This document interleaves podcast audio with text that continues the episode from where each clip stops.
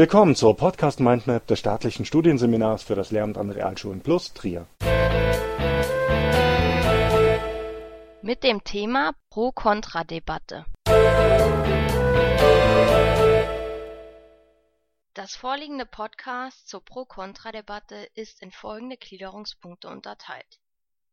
In einem ersten Schritt soll die Methode der Pro-Kontra-Debatte kurz definiert werden. Anschließend werden die Voraussetzungen zur Durchführung, die Organisation als auch der Ablauf an sich geschildert. Weiterhin sollen geeignete Anlässe und mögliche Probleme aufgeführt werden. In einem letzten Schritt werden die Lernchancen dieser Methode kritisch betrachtet. Was ist eine Pro-Kontra-Debatte? Unter dem Wort Debatte versteht man eine Art Wortschlacht. Die Pro-Kontra-Debatte zählt zu den Varianten des Streitgesprächs basierend auf einem klaren Regelwerk.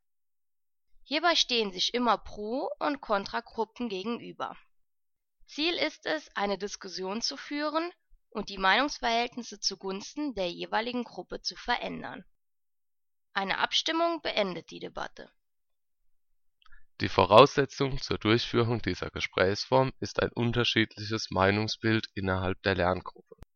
Dies muss und soll im Unterricht von der Lehrperson beobachtet werden.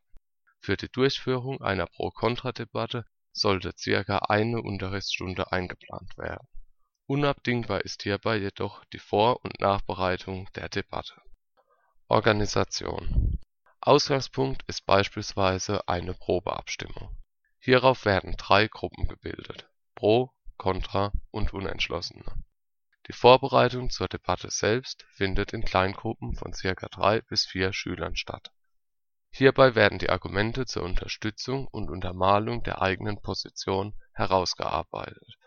Unentschlossene Schülerinnen und Schüler können die Aufgabe erhalten, eine Liste mit Pro und Kontraargumenten anzufertigen am Ende der Gruppenphase werden innerhalb der einzelnen Gruppen sogenannte Anwälte gewählt.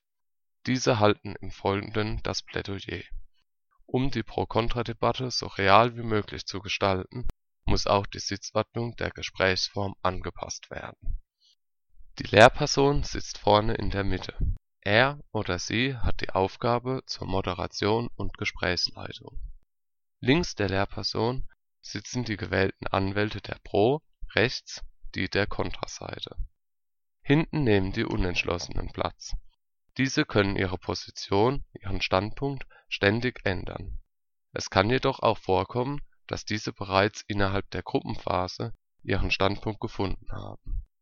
Seitlich nehmen die restlichen Diskussionsteilnehmer Platz. Wichtig ist, dass die Anzahl der Pro und Kontraanhänger nicht gleich sein muss. Ablauf Zunächst eröffnet die Lehrperson als Moderator und Gesprächsleiter die Debatte. Er oder sie stellt das Problem oder die Abstimmungsfrage vor. Beispielsweise könnte es um die Frage gehen, ob einheitliche Schulbekleidung eingeführt werden sollte oder nicht. Die Lehrperson leitet nun das Gespräch, in dem den Anwälten nach und nach das Wort erteilt wird.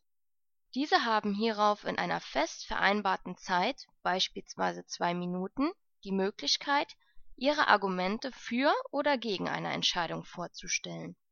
Daraufhin haben nun alle Diskussionsteilnehmer die Möglichkeit, den Anwälten Fragen zu den vorgebrachten Argumenten zu stellen. Nach einer festen Rednerliste findet jetzt eine Diskussion innerhalb der Gesamtgruppe statt. Die Anwälte dürfen sich in diese jedoch einschalten. Meinungen können zu jeder Zeit geändert werden um dies kenntlich zu machen, wechselt die Schülerin, der Schüler den Sitzplatz. Ausnahme hierbei stellen die Anwälte dar. Die Rednerfolge kann unterbrochen werden, indem ein Diskussionsteilnehmer beide Arme hebt. Die Schülerin, der Schüler kann nun auf den Beitrag des Vorredners reagieren. Dies kann jedoch lediglich ein bis zweimal vom Lehrer als Gesprächsleiter gestattet werden der Ablauf wird durch eine erneute Abstimmung über die Problemfrage beendet. Wie lassen sich vereinzelte Schülerinnen und Schüler anderweitig integrieren? Um vereinzelte Schülerinnen und Schüler anderweitig in die Debatte zu integrieren, kann diesen die Rolle der Journalisten zugeschrieben werden. Aufgabe hierbei ist es, die Debatte zu beobachten und sich hierzu Notizen zu machen. Am Ende geben diese Journalisten den anderen Teilnehmern eine Rückmeldung über das Gesprächsverhalten innerhalb der Pro-Kontra-Debatte. Welche Anlässe eignen sich zur Durchführung und Umsetzung einer Pro-Kontra-Debatte als geeigneten Anlass bietet sich vor allem der Politikunterricht an. Jedoch auch die Argumentationslehre innerhalb des Deutschunterrichtes eignet sich zur Durchführung einer Pro-Kontra-Debatte.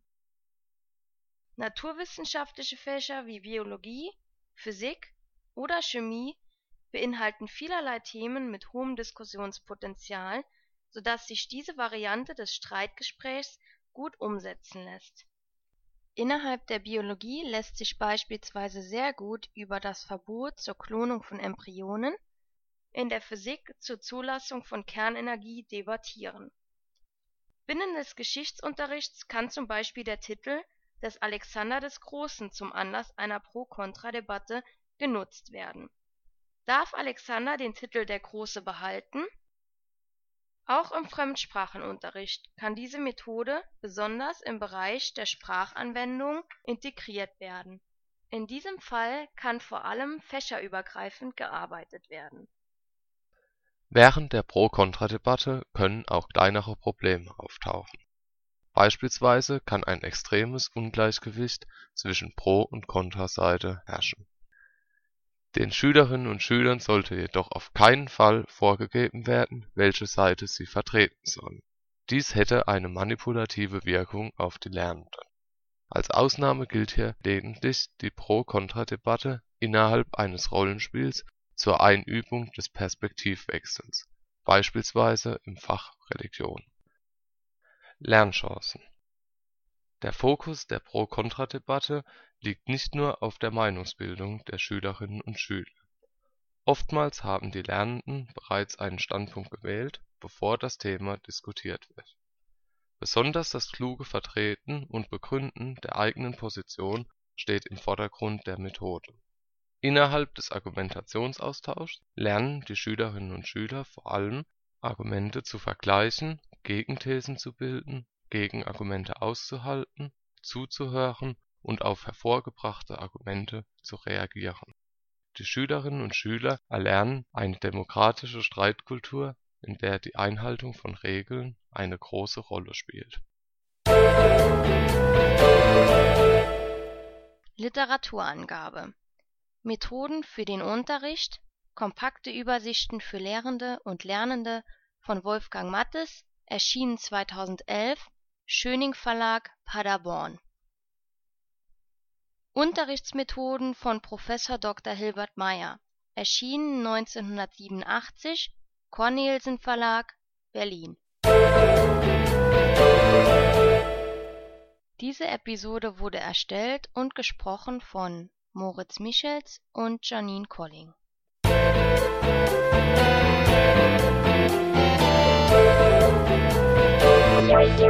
Das war eine Folge der Podcast Mindmap Schule des staatlichen Studienseminars für das Lehramt an Realschulen plus Trier.